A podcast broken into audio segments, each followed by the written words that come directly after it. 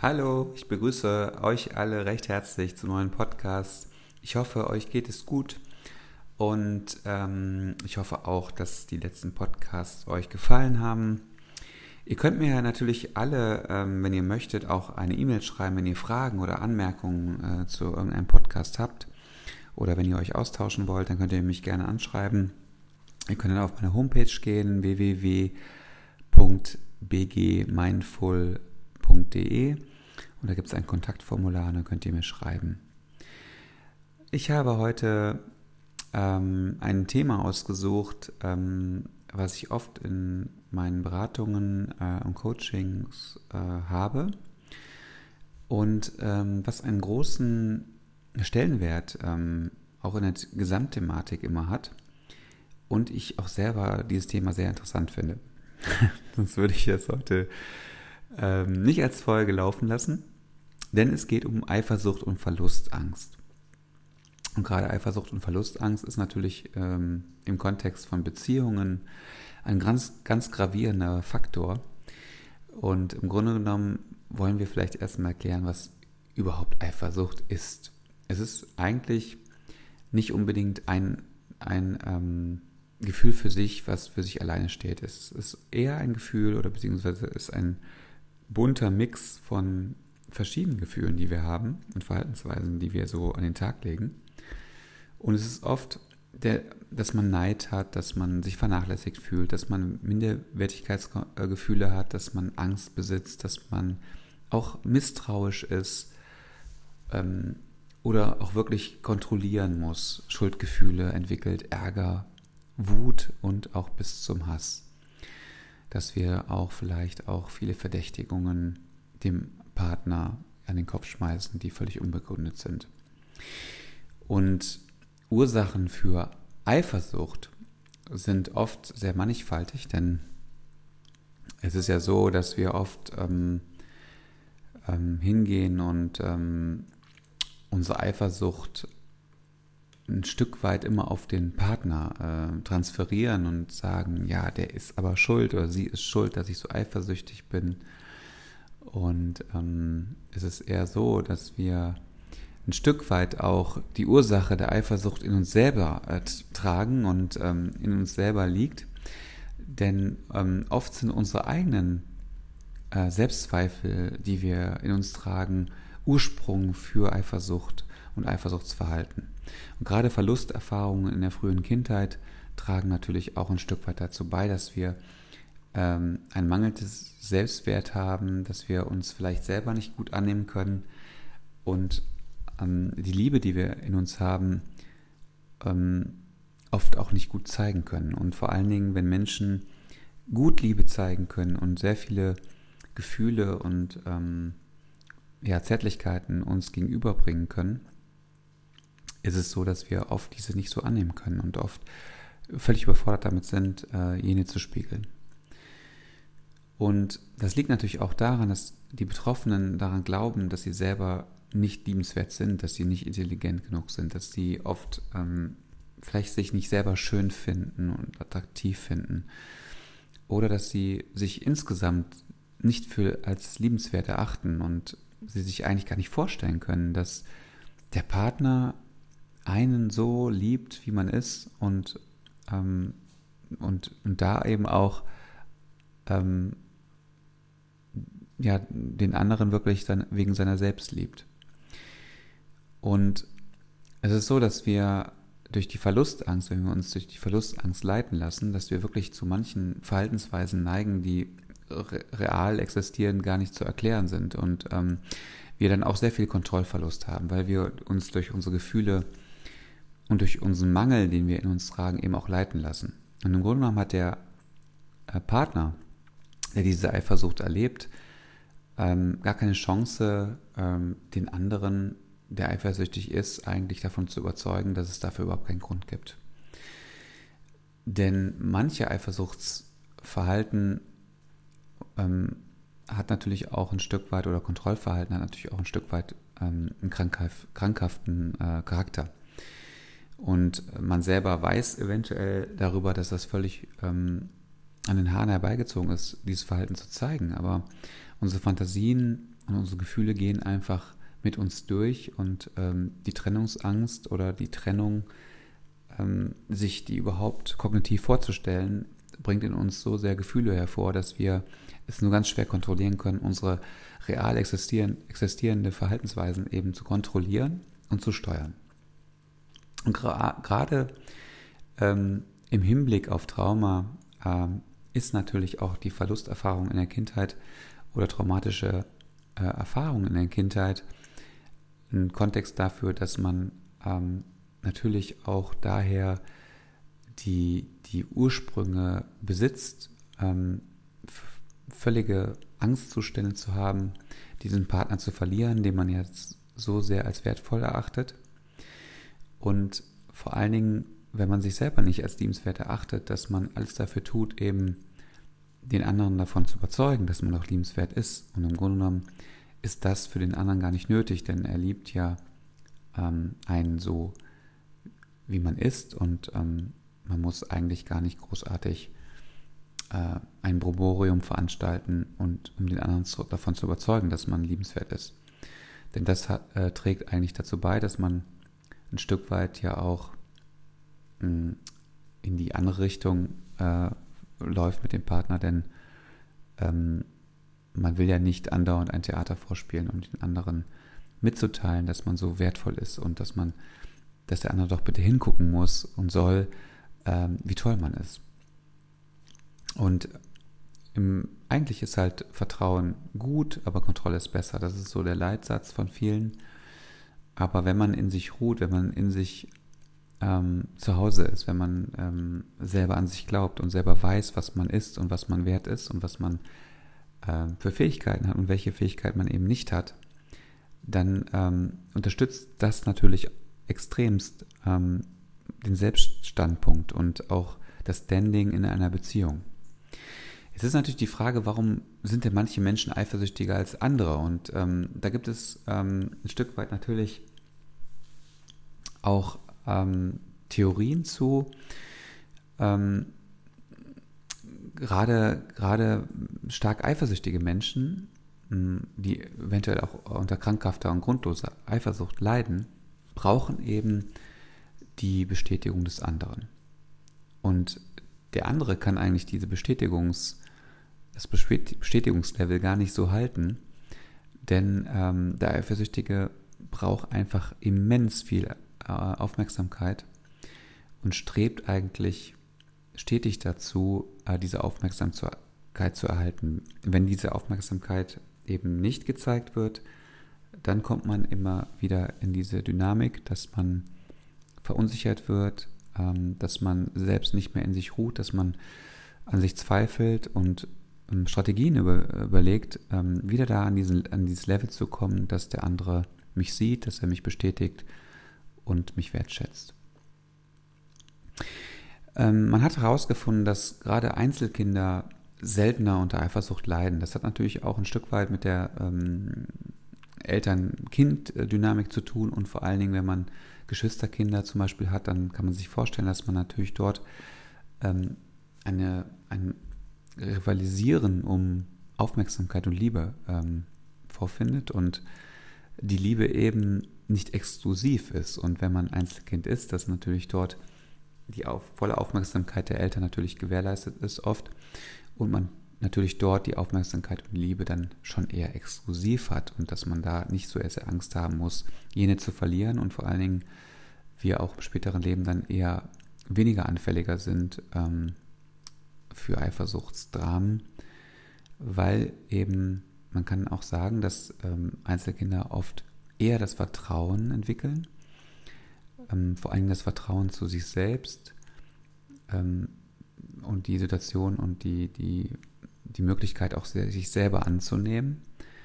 Denn durch Vertrauen entwickle ich mein Selbstvertrauen. Und das ist halt wirklich mit das Beste gegen Eifersucht, dass man ein Selbstvertrauen hat, dass man einen Selbstwert hat, dass man ähm, eine Standortbestimmung hat, wer ist man. Und so wie ich bin, so nehme ich mich an. Und ähm, ich vertraue darauf, dass so wie ich bin, eben auch andere mich wertschätzen und lieben.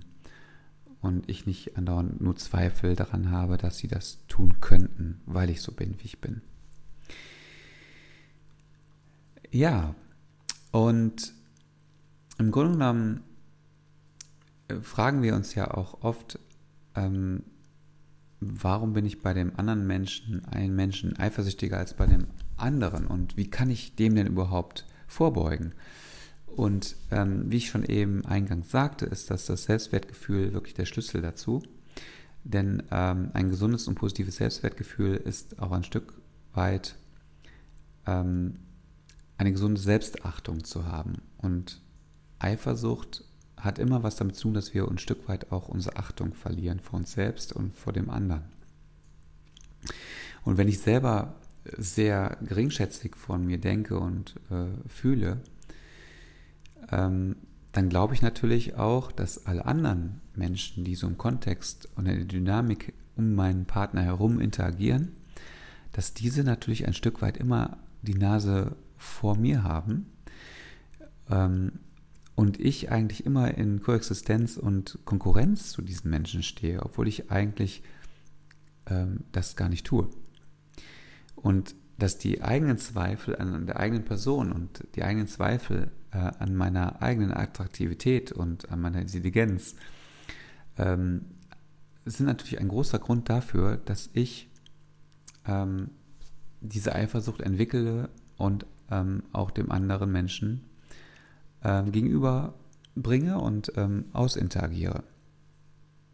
Das heißt eigentlich, wenn ich mich als selber, äh, selbst als Mensch nicht lieben kann, wenn ich mich nicht selber für liebenswert auch erachte, dann glaube ich auch selber nicht, dass wenn ich diese Liebe von anderen Menschen herangetragen bekomme, ähm, dass das, was sie mir sagen, die Wahrheit ist. Und ob die Menschen, die mir das sagen und entgegenbringen, ob sie mich nicht belügen, weil ich selber ja nicht an die Wertigkeit glaube und denke, dass ich meine, wegen meiner selbst geliebt werden kann. Und jetzt stellt sich natürlich die Frage, was kann man denn gegen krankhafte Eifersucht überhaupt tun? Und ähm, es ist natürlich nicht jetzt generalisiert zu erklären, was man tun kann, aber ähm, es ist auf jeden Fall sehr wichtig, dass man mit dem Partner oder mit der Partnerin sehr viel darüber spricht und ähm, auch die, die, die Gefühle, die man dann in der Situation auch hat, äh, kundtut. Und oft ist es ja so, dass der nicht eifersüchtige Partner oft sagt, mein Gott, das geht mir jetzt echt auf den Geist, dass du mich für alles und jeden verdächtigst. Und ähm, dahingehend kann natürlich die Verlustangst und gerade die Trennungsangst so stark auch eine Beziehung belasten, dass der andere sich eventuell als Ergebnis natürlich auch von einem trennt, weil er das dann auch nicht mehr aushalten kann. Im Grunde genommen hat auch die Verlustangst als solches ganz, ganz wenig mit, mit Liebe zu tun. Denn ähm, gerade die Verlustangst, wenn wir, wenn wir älter sind, ähm, ist ein Stück weit auch normal. Denn ähm, wenn jetzt zum Beispiel ein Partner oder man selbst eben stirbt, dann verliert eben der andere einen Menschen, mh, mit dem er zum Beispiel, zum Beispiel viel, viel Zeit schon verbracht hat und das Leben verbracht hat. Und hier ist es natürlich eher wirklich ein natürlicher Bestandteil des Lebens, ähm, um dann eben mit dem Verlust auch dann klarzukommen. Und, und bei Menschen oder Partnerschaften, die eben ganz frisch zusammengekommen sind, ist, dieses, ist diese Dynamik eben auch ein Stück weit zu be, be, beobachten, dass äh, ganz viele ähm, Angst davor haben, den frisch gewonnenen Partner eben, eben wieder zu verlieren. Und das ist, ähm, dass man eben Angst hat, irgendwie auch ein Stück weit, dass äh, alle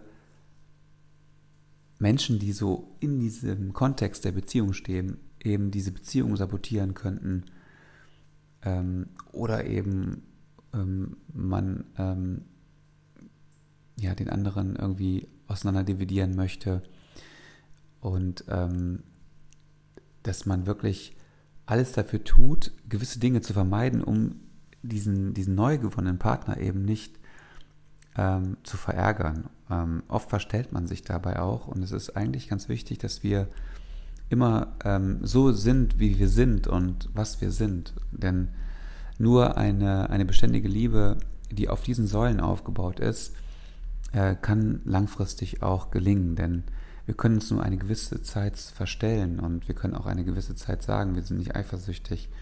Im Grunde genommen holt uns diese, diese Dynamik immer wieder ein und wir können eigentlich gar nichts dagegen tun.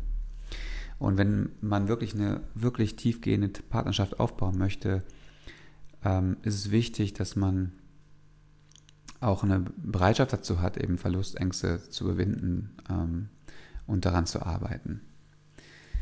Und vor allen Dingen ist es auch ein Stück weit ähm, so, dass eine Verlustangst immer auch einen Aspekt in sich trägt, nämlich im Grunde genommen versuche ich auch dann ähm, Angst vor dem Verlust der eigenen Identität eben auch, also des, des eigenen Lebens zu haben und dass man aufgrund der Partnerschaft natürlich auch denkt, ähm, ich kann gar nicht selbst alleine sein, ich kann mich selber nicht definieren, weil ich mich immer wieder über einen anderen Menschen definieren muss.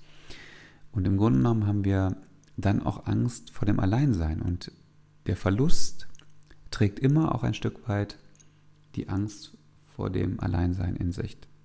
Denn wenn wir nicht Angst hätten, jemanden zu verlieren, ähm, dann haben wir natürlich auch wenig Angst vor dem Alleinsein. Je mehr wir Angst vor dem Alleinsein haben, umso mehr Angst haben wir auch vor dem Verlust. Ja, das ist natürlich eine sehr komplexe äh, Angelegenheit und ähm, und ich möchte nochmal abschließend auf die Kindheitserfahrungen zu sprechen kommen, nämlich die Verlustangst ähm, ruht natürlich auch oft in Kindheitserfahrungen, die wir als Kind erlebt haben. Und vor allen Dingen, wenn wir als Kind traumatische Erlebnisse erlebt oder durchlitten haben, ist es oft so, dass wir als Kind natürlich auch oft ähm, Angst hatten, vor den Eltern im Stich gelassen zu werden. Oder vielleicht hat auch jemand, der eine oder andere auch ähm, die Situation erlebt, dass eben man von den Eltern allein gelassen worden ist. Und ähm, es ist natürlich auch so, dass wir natürlich in unsere späteren Partnerschaften dann natürlich auch die übermäßige Angst davor zu äh, haben, dass der Partner uns ebenfalls verlassen wird, natürlich auch ein Stück weit in uns tragen. Und für ein Kind selbst ist es natürlich auch dramatisch, ähm, wenn sowas passiert, dass die Eltern einen im Stich gelassen haben, dass die Eltern einen verlassen haben, dass die Eltern hm, nicht mehr da äh, gewesen sind für einen und ähm, dass dieses Gefühl natürlich auch einhergeht mit der Situation, real zu schauen, ähm, kann es eventuell sein, dass dieser Partner, den ich jetzt habe, mich verlassen kann. Ähm, was kann ich alles dafür ausschließen oder dazu ausschließen, ähm, dass das nicht passiert? Und das ist natürlich auch eine Dynamik, wo man sich selber sehr verrückt machen kann mit, weil wir alle Eventualitäten ähm, vielleicht auch in unsere Denkschemata mit einfließen lassen können, aber wir nie herausfinden werden, ähm, was für Dinge eine Trennung zum Beispiel begünstigt.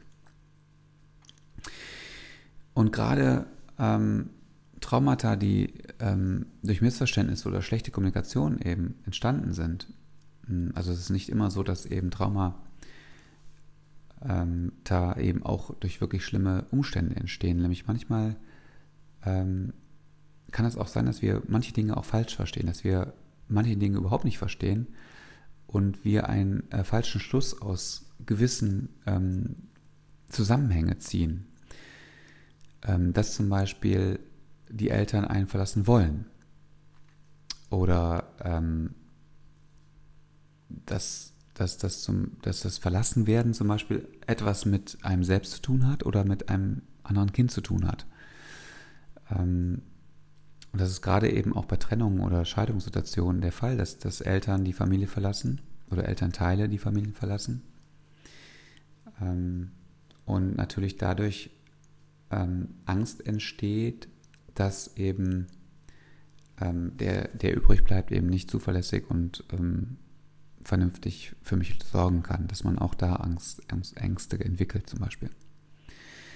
Und gerade Kinder aus Scheidungsfamilien ähm, haben ähm, prozentual gesehen mehr Verlustängste als Kinder, die nicht in einem Entscheidungskontext ähm, gewesen sind und die es erlebt haben. Und man hat natürlich auch ein Stück weit ähm,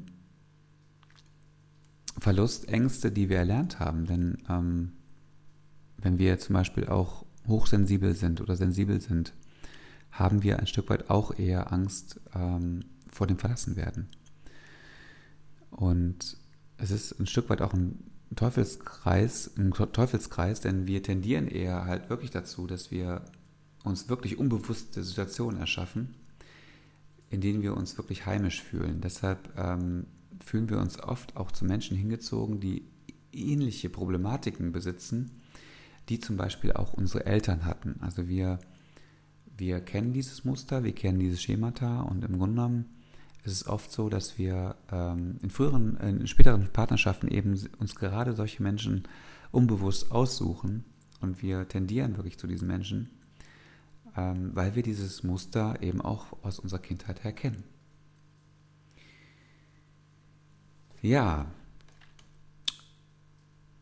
ähm, ich möchte jetzt noch mal ganz kurz und äh, zum Abschluss, zum wirklichen Abschluss, ich finde das äh, Thema ja selber so spannend, ähm, darauf eingehen, wie man zum Beispiel diese Verlustangst überwinden kann, damit ich auch vielleicht ein bisschen was dazu beitragen kann, dass der eine oder der andere ein, ein bisschen äh, glorreiche Erkenntnisse aus diesem Vortrag hier erhält. Ähm, gerade viele Menschen, die eben unter Verlustangst leiden oder unter dem Zustand des Nicht-Genugseins ähm, und Nicht-Liebenswerts-Syndroms, sage ich mal, ähm, dass sie eben ungeheuerliche Angst davor haben, nicht liebenswert zu sein, dass ähm, nicht, das, nicht genug zu sein für diese Welt, für dieses Leben, für die Interaktion mit anderen Menschen und für, das, für die Partnerschaften mit irgendeinem anderen Menschen ähm, ist es oft so, dass, ähm, dass gerade wir dadurch eben ähm, das Verlassensein befeuern. Es ist ganz obstrus, denn der Partner, den wir haben, spürt ähm, dieses Syndrom. Er erkennt dieses Syndrom. Und wenn er dieses ähm, erkennt, dann ähm, ist es oft so, dass wir alles dafür tun, unbewusst dafür tun, dass auch dieser Partner irgendwann gehen wird. Denn mit einem Partner zusammen zu sein, wo wir immer äh, merken und spüren, dass er nicht das Gefühl in sich trägt, genug zu sein für mich selbst, also für mich als Partner, ähm, dann habe ich halt irgendwann selber das Gefühl, dass er wirklich nicht genug für mich ist. Und diese tiefe Angst, die in allen, die alle Menschen eigentlich gemeinsam haben, wenn sie eben unter dem Kontext Verlustangst leiden, ist die Angst, ähm, dem Partner eben oft nicht das geben zu können, was er eigentlich benötigt. Und ähm, dass eben andere Menschen, die der Partner irgendwann kennenlernen könnte, eben eher diesen Partner gerecht werden können und aufgrund dessen dieser Partner mich dann verlassen wird. Und das ist natürlich ein Zustand, ähm, dass wir unbewusst in der Dynamik alles dafür tun, eben systematisch diesem Partner alles das zu geben, was er dafür braucht, uns zu verlassen. Und eine wirkliche Grundregel ist, so zum Abschluss nochmal, dass kein Partner dieser Welt, der auf dieser Erde wandelt, äh, dich glücklich machen kann. Denn der einzige Mensch, der ähm, dazu beiträgt und der es wirklich aktiv beeinflussen kann, ein glücklich und erfülltes Leben für sich selber zu führen, ähm, der sitzt genau äh, vor dir, wenn du in dein Spiegelbild guckst, sondern es ist alleine deine Person und deine Persönlichkeit, die das schaffen kann. Und du kannst das auch ähm, für dich selber wirklich auch als Glaubenssätze zu verinnerlichen, dass du ähm, dich selber genießt, dass du dich selber annehmen kannst, dass du Leichtigkeit in dir äh, entwickelst, ähm, dass du dir selber zum Beispiel auch vergeben kannst für das, was du als Selbstvorwurf vielleicht in dir trägst und ähm, wirklich, dass du das Beste immer aus allen machen möchtest und dass du eigentlich und das Wort eigentlich benutze ich jetzt bewusst eben nicht nur eigentlich eine liebevolle und erfüllte Partnerschaft führen willst, sondern ähm, du willst diese erfüllte und liebevolle Partnerschaft führen. Und ähm, Und eine Partnerschaft, die wirklich auf Angst begründet ist, ähm, wird natürlich ähm, als Inhalt Bedürftigkeit, Befürchtungen, Ängste, Traurigkeit aufbauen. Und solange du ähm, dich von deiner eigenen Angst leiten lässt, werden deine Partnerschaften größtenteils auch als Ergebnis ähm, diese Dinge in sich tragen. Und im Grunde genommen ist es so, dass wir uns nie von anderen abhängig machen dürfen, dass wir unser Glück in deren Person sehen und in einer Partnerschaft sehen. Denn kein Mensch wird dir irgendeine Zuneigung garantieren und kein Mensch wird auch dir Glück garantieren können, außer dass du es selber aufbaust, dass du es selber lebst und dass du selber dir sagst, ich bin der wertvollste Mensch auf dieser Welt, der hier wandelt und ähm, wenn du das erkennst, dass du es bist, dann wirst du anderen Menschen auch anderen begegnen, auf andere Weise begegnen können. Und ähm, vor allen Dingen hast du einen viel größeren Fundus in dir, ähm, auch Glück, was du in dir trägst, anderen ähm, ja, mit, mit ihnen teilen zu können. Und geteiltes Glück ist mitunter das schönste Glück. Und das ist auch ein ganz großer Aspekt, wie Liebe aufgebaut sein sollte, dass man nichts verlangt und sich selber gibt und als Ergebnis jenes ähm, mit Liebe gekrönt ist. Das waren meine Schlussworte heute und ich hoffe, ähm, ihr habt noch eine schöne Zeit und wie gesagt, wenn ihr Fragen habt, schreibt mir und ich freue mich auf euch und ähm, es freut mich sehr, dass so viele zuhören über diesen Podcast und ich hoffe, dass ich ähm, einige Informationen weitergeben kann, die vielleicht für den einen oder anderen hilfreich sind. In dem Sinne, macht's gut und eine schöne Zeit euch. Ciao.